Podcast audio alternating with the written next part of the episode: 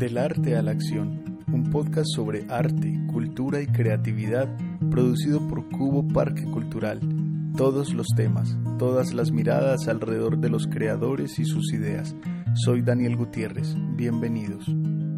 Buenos días a todos los oyentes de los podcasts del Cubo Parque Cultural. Yo soy Daniel Gutiérrez. Eh, estamos hoy muy, muy contentos. Tenemos una compositora muy joven acá con nosotros y vamos a tener pues esta conversación a raíz de que pusimos su música en el podcast que hicimos con el maestro Andrés Gómez, intérprete. Hoy estamos con la compositora de Días Grises y Azules, que fue la obra que escuchamos en ese podcast. Entonces, bueno, le damos la bienvenida a Isabel Gómez, compositora. Isabel, ¿cómo estás? Hola Daniel, muy bien, ¿y tú?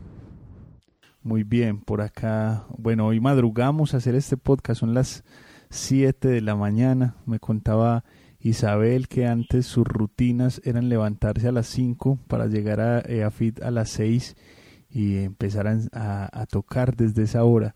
Eh, bueno, ya no, ya no tan acostumbrada a levantarte temprano por, porque bueno, estamos en pandemia, la universidad está cerrada. ¿Cómo son esas rutinas tuyas hoy en día, Isabel, con, con esto del, del coronavirus? No sé, ya las rutinas obviamente han cambiado mucho. Yo creo que a muchos también se nos cambió el horario, entonces ya me acuesto mucho más tarde y me levanto mucho más tarde. Eh, como estaba en vacaciones, dejé de componer un buen rato, de tocar piano también un buen rato, pero ya que nuevamente empieza el semestre, la idea es volver a tomar otra rutina y ver en qué espacio del día puedo destinar específicamente para componer o para estudiar. ¿Y la casa, y la casa qué tal sientes que sea un, un espacio creativo? ¿Te sirve, no te sirve? No, no me sirve. es muy duro. Es, es, es muy teso porque hay demasiadas distracciones. Bueno, y como compositora, ¿cómo logras lidiar con eso? ¿O todavía no has encontrado ahí como, como la fórmula? Creo que todavía no la he encontrado. Uno, uno intenta lidiar, pero a veces le toca. A veces toca porque hay que cumplir con responsabilidades. En este caso, pues lo mío es el estudio. Eh, pero es muy duro, es muy teso porque además también a veces no falta que llegue mi mamá y me diga, Isabel, necesito ayuda con el almuerzo, necesito ayuda con el aseo. Y entonces a uno como que lo interrumpe, pero igualmente uno tiene que cumplir con esas cosas también. Claro, es como la, es como la, la vida sencilla igual detrás de, del compositor, del creador, que uno se imagina un compositor y está todo el día en el piano haciendo lo suyo pero pues también toca barrer y también toca hacer la comida y también toca hacer un montón de cosas de la vida cotidiana.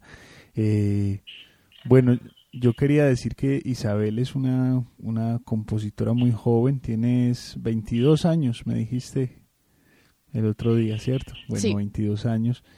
Y, y esta primera pregunta es por esa curiosidad artística que te lleva a ser compositora. Estás en el colegio, te vas a graduar y, decides, bueno, voy a hacer, ¿qué estudio? Voy a irme a estudiar composición.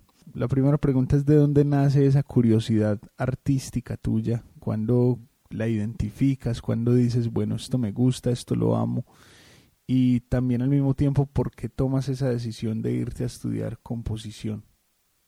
Mi familia, por lado de mi papá y por lado de mi mamá, eh, siempre le ha gustado mucho la música. Y desde muy, muy, muy, muy chiquita he estado eh, en, un ambiente muy musical. Eh, ninguno es pues músico profesional, pero siempre eh, las reuniones familiares todas eran tertulias musicales, nosotros le decimos cantatas, que nos reuníamos muchos amigos de la familia, primos, a cantar. Y yo siempre estuve ahí. Eh, yo creo que de mis papás, desde muy, muy, muy chiquita he estado con la música, eh, con instrumentos en la casa, porque mi, como te decía ahorita, mi papá también toca piano, mi mamá también toca guitarra. Y toda mi vida mis papás siempre me han apoyado mucho y me han insistido mucho, entonces siempre me ha acompañado. Ya eh, cuando estaba en el colegio, más o menos en noveno, en octavo, yo empecé, me sentaba todos los días en el piano eh, como a inventar cosas. Me sentaba mucho a explorar y, y hacía y, y componía y pasaba días o semanas que por ejemplo todas las noches me sentaba y grababa algo. Así fuera lo mismo de la noche anterior. Ya en once, yo desde muy chiquita tenía claro, más o menos claro, que yo quería hacer música. No sabía si estudiarla o no. Ya después como que no veía otras opciones.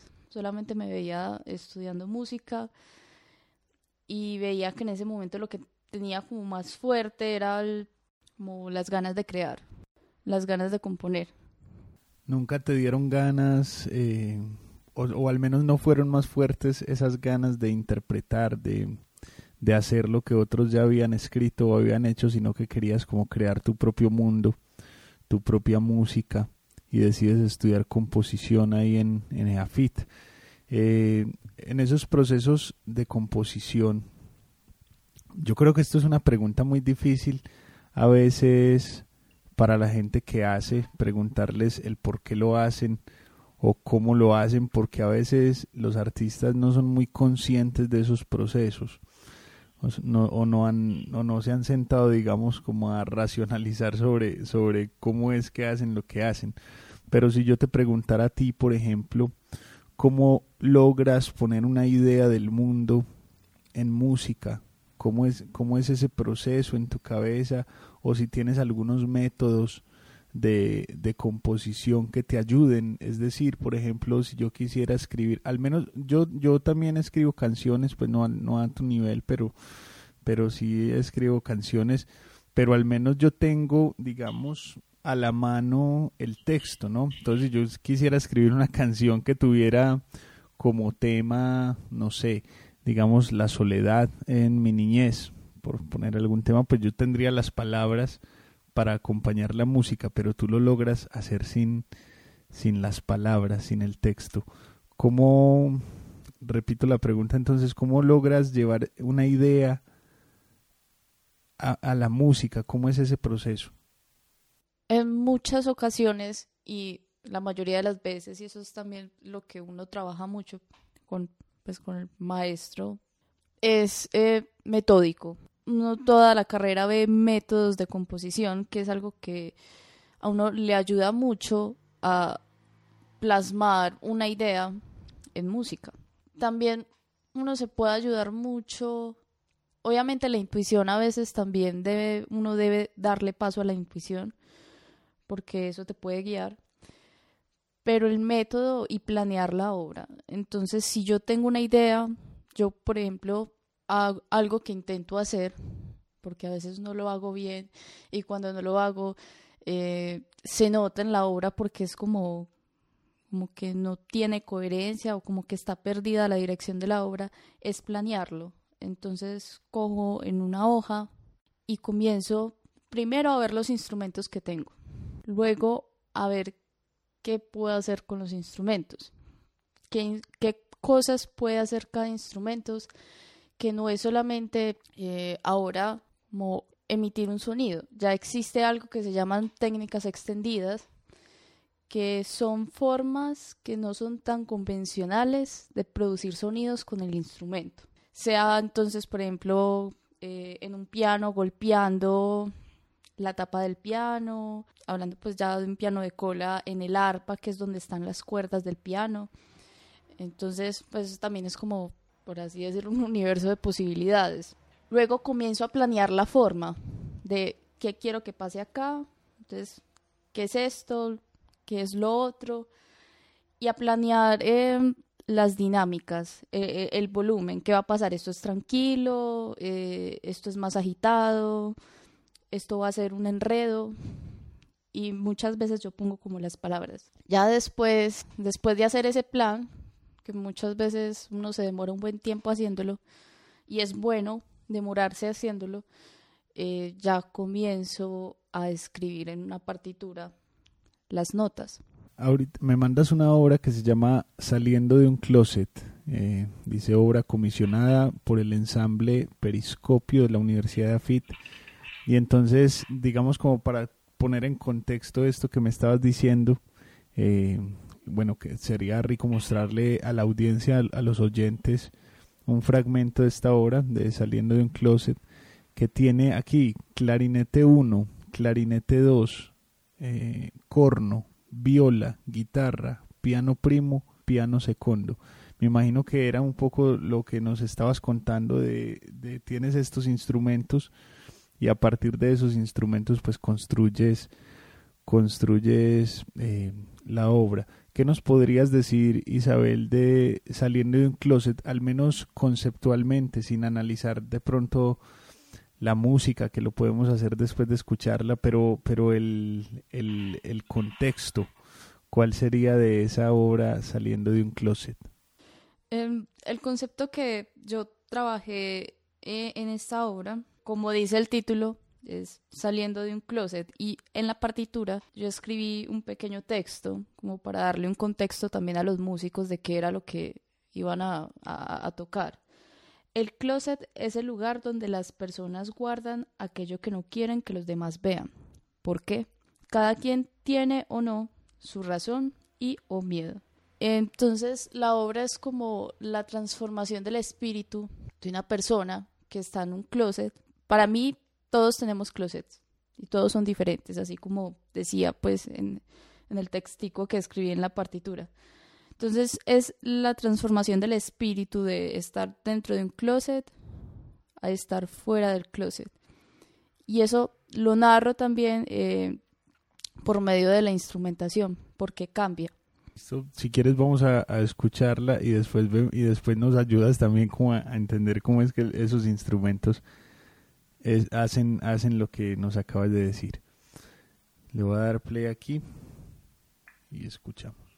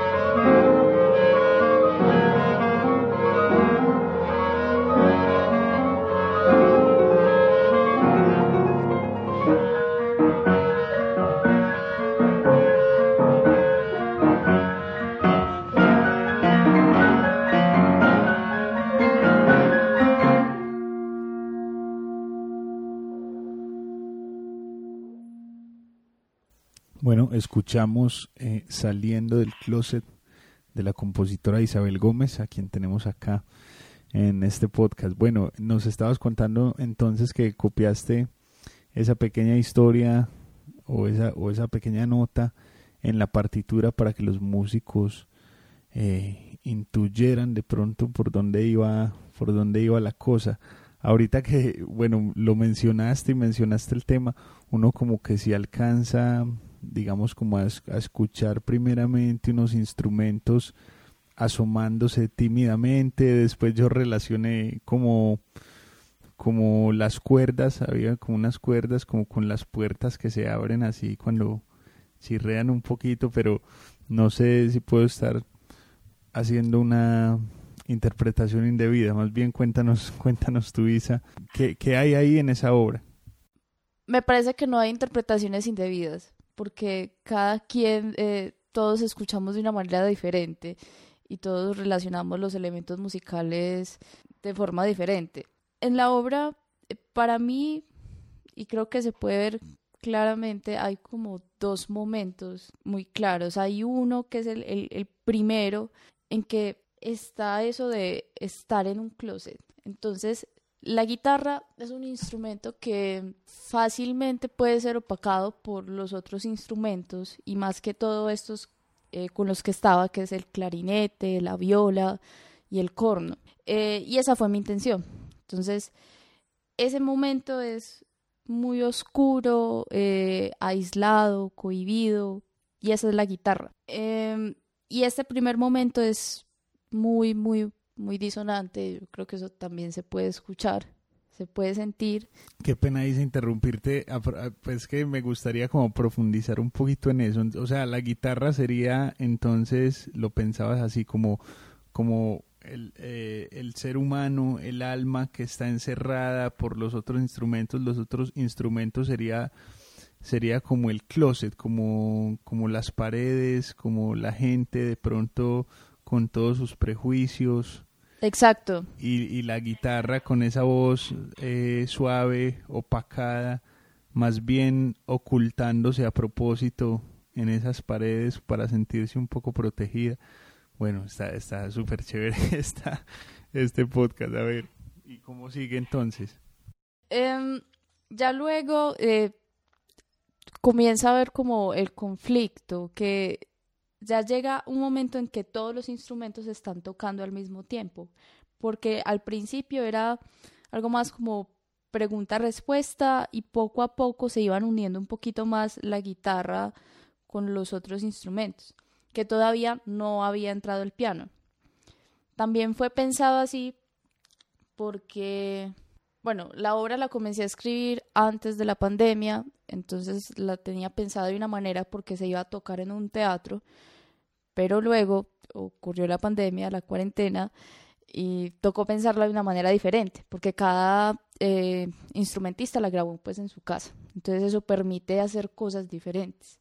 Luego hubo un momento en el que yo dije, yo quiero que esto sea un enredo, un conflicto, porque también cuando una persona está en un closet, siempre va a haber muchos conflictos y muchos conflictos internos y esas voces que pueden ser imaginarias, pero también pueden ser reales, de los prejuicios de las personas, las cuatro paredes que tú decías, eh, atacan. Entonces ahí hay un momento en el que hay como una, podría, no es como una chorrera, pero eh, todos los instrumentos están eh, con frases diferentes, están diciendo cosas diferentes repetitivamente. Y ahí hay como un punto de estalle. Ya la segunda parte sería cuando entra el piano, que el piano es un instrumento que tiene mucha más potencia que la guitarra. Ah, bueno, entonces yo ahorita explicaba eso de por qué, porque lo, empecé a escribir antes de la pandemia. La cosa es que si yo hubiera puesto la guitarra y el piano juntos a tocar, por ejemplo en un teatro, que inicialmente esa era la, la idea, los pianos se comen a la guitarra por volumen. Entonces también aproveché a partir eso. Entonces la primera parte iba a tocar la guitarra y la segunda parte la guitarra se iba y entraban los pianos. Y esa es la transformación del espíritu. La guitarra pasa a ser el piano. De ser algo cohibido, callado, eh, opacado, pasa a... Um, Toma fuerza, ¿no? Toma fuerza y libera también ahí como el alma, como, bueno, encuentra un camino para, para precisamente entonces salir. Ajá, y ya encuentra una voz, una voz que habla mucho más fuerte. Y ya la segunda parte es mucho menos disonante, es más libre, más tranquila. Eh, y bueno, y sigue con, con ese, con, con movimiento.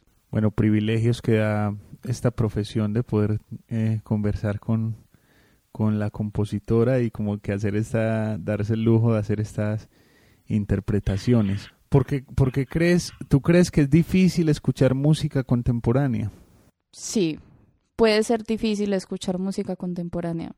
¿Y, y, y alguna vez, digamos, ha habido una intención de hacer que no sea difícil o que sea difícil de escuchar también es como parte de, del reto, ¿no? De como, no sé, decía alguna vez Nietzsche como uno no puede reducirse como escritor a la voz del lector, ¿cierto? Sino hacer más bien que el lector se ponga a la altura del escritor, decía alguna vez Nietzsche por ahí. No sé si se aplique lo mismo para la música contemporánea. Es como decirle al escucha, bueno, no, venga ahí, apropiese de algunos elementos como para que pueda acercarse más. ¿Qué, qué opinas tú de eso? Uno no se puede, eh, como acabas de decir, uno no se puede limitar a quien escucha, a lo que conoce quien escucha en mi caso, mi intención no es hacer que la música sea difícil de escuchar. Muchas veces eh, intento que no sea tan difícil de escuchar. O no intento. Claro, igual yo, yo, yo me imagino que tú no estás pensando si es, si es difícil o fácil, tú simplemente estás haciendo, ¿no? Simplemente es que los elementos o el acceso que podría tener la gente al entendimiento de, de la música contemporánea pues requiere al menos diría yo como de un estudio, ¿no? Es lo mismo que si uno va a leer filosofía, pues cierto, o sea, la en la primera página ya el texto te sacas y no tienes, digamos, unos conceptos ya, ya resueltos. Sí, un estudio y, y también dejarse sorprender y no escuchar con prejuicios, que eso es algo muy bonito de, de las personas que no son músicos, que siempre están abiertos a, escuchar. ¿Cómo te parece, cómo te parece Isa, la, la escena musical eh, acá en Medellín? Eh, al menos en el escenario de la, de la música contemporánea, de la música clásica. Yo soy un poquito, un, un poquito ajena a eso. No, no conozco muy bien, pero de lo que veo, siento que la música contemporánea no se toca mucho.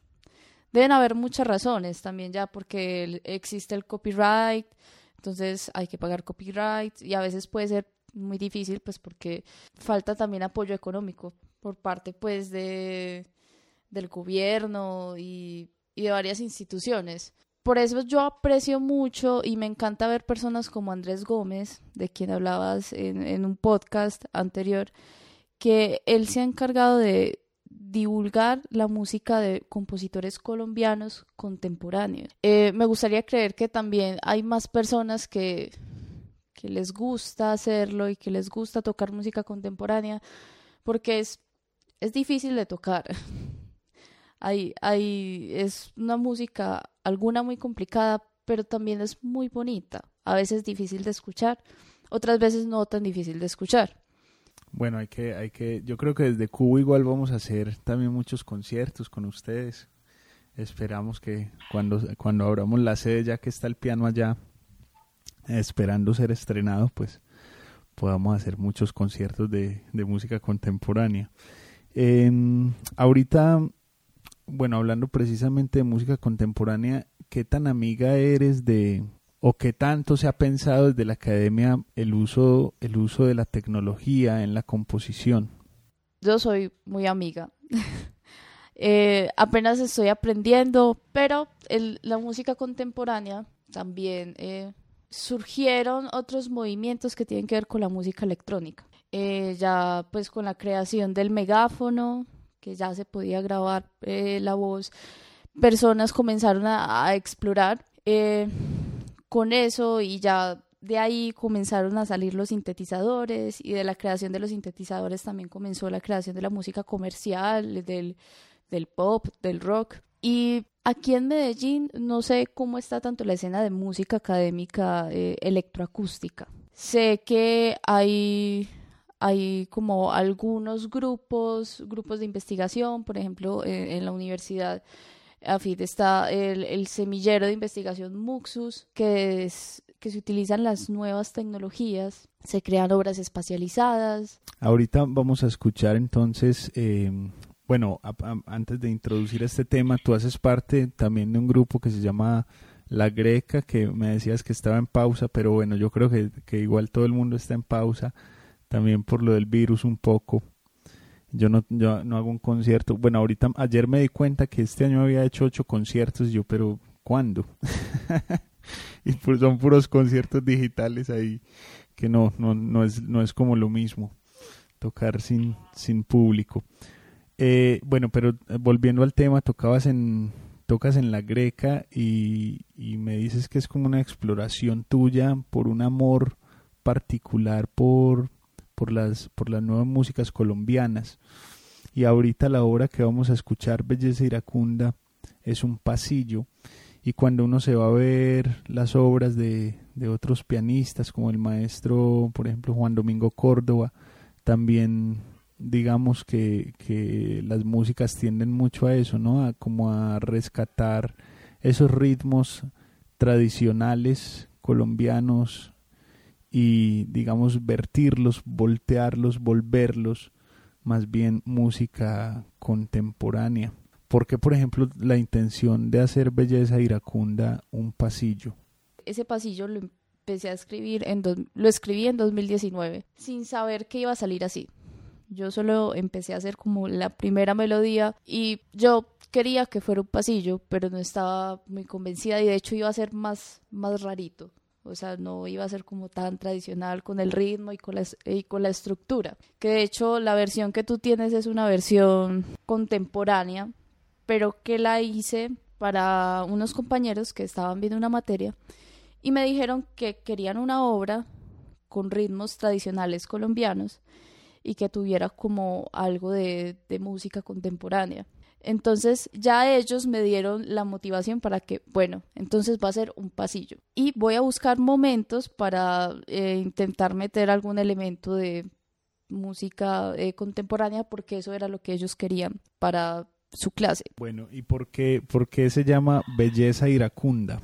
Cuando yo lo empecé a escribir tenía mucha rabia con alguien y las primeras notas que escribí, eh, que es como la primera melodía, la, primera parte, lo primero que se escucha, tenía mucha rabia, pero ya después eh, escribiendo, ya después eh, ya sabiendo para quién iba a escribir el pasillo, que era para mis compañeros, me di cuenta que estaba muy bonito, me pareció muy bonito y le, quise poner belleza iracunda, porque era muy bonito, pero salió de la rabia. Bueno, el sujeto que recibe esa, esa rabia, no, acá en Cubo Parque Cultural no revelamos nombres, no, mentira, se quedará para, para la curiosidad de, de los oyentes quién es el receptor de, de, este, de este pasillo. Vamos a escuchar Belleza Iracunda.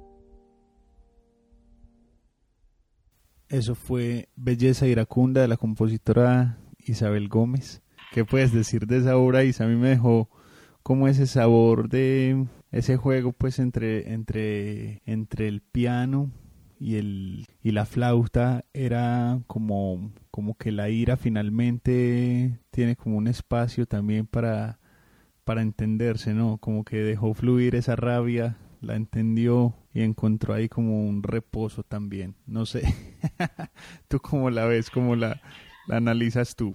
No sé, yo creo que en, un principio sí fue con mucha rabia, pero ya luego, como tú dices, fluyó, se, se dejó ir. Pero igualmente esta obra, como ahorita decíamos, puede tener muchas interpretaciones. Todas las personas pueden escucharlo diferente. En, en estos días se lo mostré a una amiga y ella me dijo que lo sentía como como si alguien eh, estuviera como en un campo recordando cosas, como que llegaran un montón de imágenes con recuerdos bonitos. Y yo nunca lo había visto así, porque yo lo escribí con una intención, con mi intención, pero todos escuchamos diferentes, diferente, y todos vamos a entender cosas diferentes cuando uno le dicen algo. Bueno, hay, hay algo que pasa, al menos a mí me pasa mucho cuando voy a los museos y encuentro la obra de de artistas contemporáneos que, digamos, al eh, enfrentarse a la obra plástica de artistas contemporáneos a veces también es un poco complejo. Entonces uno siempre en el museo va y busca el título de la obra, ese, ese cartoncito que está al lado de la obra y te dice, listo, esto se llama Belleza Iracunda. Entonces uno a partir del Belleza Iracunda, digamos que hace una lectura nuevamente de la obra qué tan importante es para los músicos, para los compositores de música contemporánea titular la obra y, digamos que desde ahí también el título se vuelve sugestivo al público para, para la interpretación de, de, lo que va a escuchar. Sí, es cierto. Tú me dices, vamos a escuchar saliendo de un closet. Entonces ya digamos que yo dispongo mis ideas más o menos a lo que podría ser salir de un closet o por qué, o pensar al menos un por qué el autor pudo haberle puesto a la obra así. A diferencia si le pones, no sé, sin título, como sucede mucho también en, en los museos. ¿Qué tan importante es para ti esta hacer esta sugestión, eh, hacer esa titulación de la obra? Para mí es bastante importante porque así le puedo dar una idea, un, punto de partida a quien escucha, porque muchas veces esta música es un poco difícil de, escuchar y, difícil de entender. Y ya si eh, el público eh, tiene como una idea de qué es lo que se debe esperar de esta obra, eh, me parece que podría hacerlo un poco más ameno escucharlo, porque ya, ya, ya sabe más o menos qué puede esperar pero tampoco uno se puede casar con el título, porque una cosa para una persona puede significar algo y esa misma cosa para otra persona puede significar otra cosa. Pero a ti cuando estás en, en, en el rol de escucha, ¿te hace falta el título también? Como que, te, que leer alguna, algún comentario sobre la obra o te gusta enfrentarte a la obra así sin, sin saber nada? Eh, a, a mí sí me gusta tener como un comentario. Y si es de pronto una obra más complicada de, eh, de escuchar, un poco más experimental, ahí sí eh, creo que sería muy difícil para mí escuchar sin tener un comentario acerca de, la obra. ¿Qué es lo más, qué es lo más difícil a la hora de, de componer? Es empezar y, y terminarlo también. Darle un cierre, cómo saber cuándo la obra está terminada, cuando llegó a un punto final. También le pasa, yo creo que a muchos escritores o a muchos artistas eh, cuando están al frente de su cuadro, de su obra y dicen, bueno, ¿y, y cuándo di el último pincel?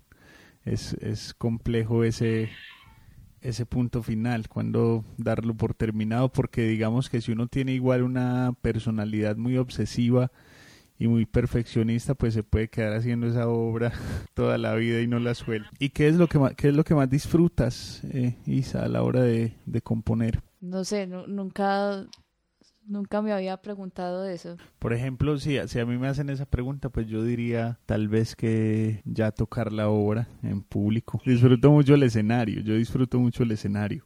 No sé si a ti, si a ti te pasa igual o disfrutas más ese estar en el, encerrada en el estudio.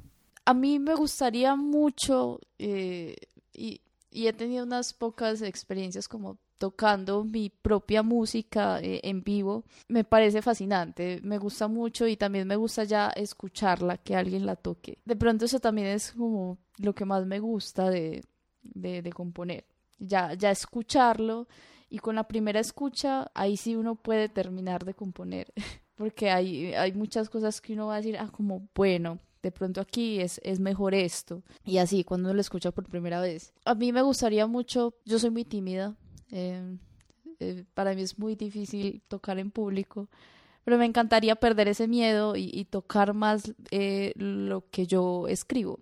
Bueno, hay que, hay que, eso es simplemente enfrentándose al escenario más veces. Por allá esperamos tenerte en Cubo Parque Cultural. Cuando te dan un grupo de instrumentos, por ejemplo, en, saliendo de un closet, listo, tienes dos clarinetes, un corno, una viola, una guitarra, pianos, eh, y estás pensando en los instrumentos para una obra, ¿hay alguno que no te guste? La trompeta. ¿No te gusta? No, no me gusta mucho. no me gusta mucho eh, las sonoridades muy, muy brillantes y que pueden ser muy estridentes, aunque pues la trompeta no siempre va a ser estridente. Pero sí, los, los sonidos muy, muy, muy brillantes no me gustan mucho. Bueno, confesiones de, de, podcast para los amigos trompetistas. Eh, bueno, Isa, muchas gracias por, por acompañarnos en este podcast, por, por abrir, abrirnos la puerta de tu, de tu obra, eh, y analizar y dejarnos analizarla contigo, por supuesto, y escuchar tus, tus comentarios y, y, tus opiniones sobre, sobre lo que es el proceso de, de, composición. Muchas gracias por estar con nosotros en este podcast. Esperamos tenerte, como ya te lo he dicho, en Cubo Parque Cultural cuando todo esto de la pandemia pase. Muchas gracias por la invitación. Me hace muy feliz y espero con muchas ansias poder eh, estar con ustedes en el parque. Gracias. Eh, a todos los oyentes de Cubo Parque Cultural, igual los invitamos a seguir conectados con toda la programación digital de Cubo hasta que volvamos a la sede física a hacer nuestros conciertos, nuestros espectáculos allá. Por el momento los invitamos a todos a que busquen los podcasts del arte a la acción en Spotify, en Evox, en Spreaker, en Apple Music. Ahí están todos los capítulos de los podcasts con diferentes artistas, esta vez con Isabel Gómez. Manténganse sintonizados, cuídense bastante, nos vemos la próxima.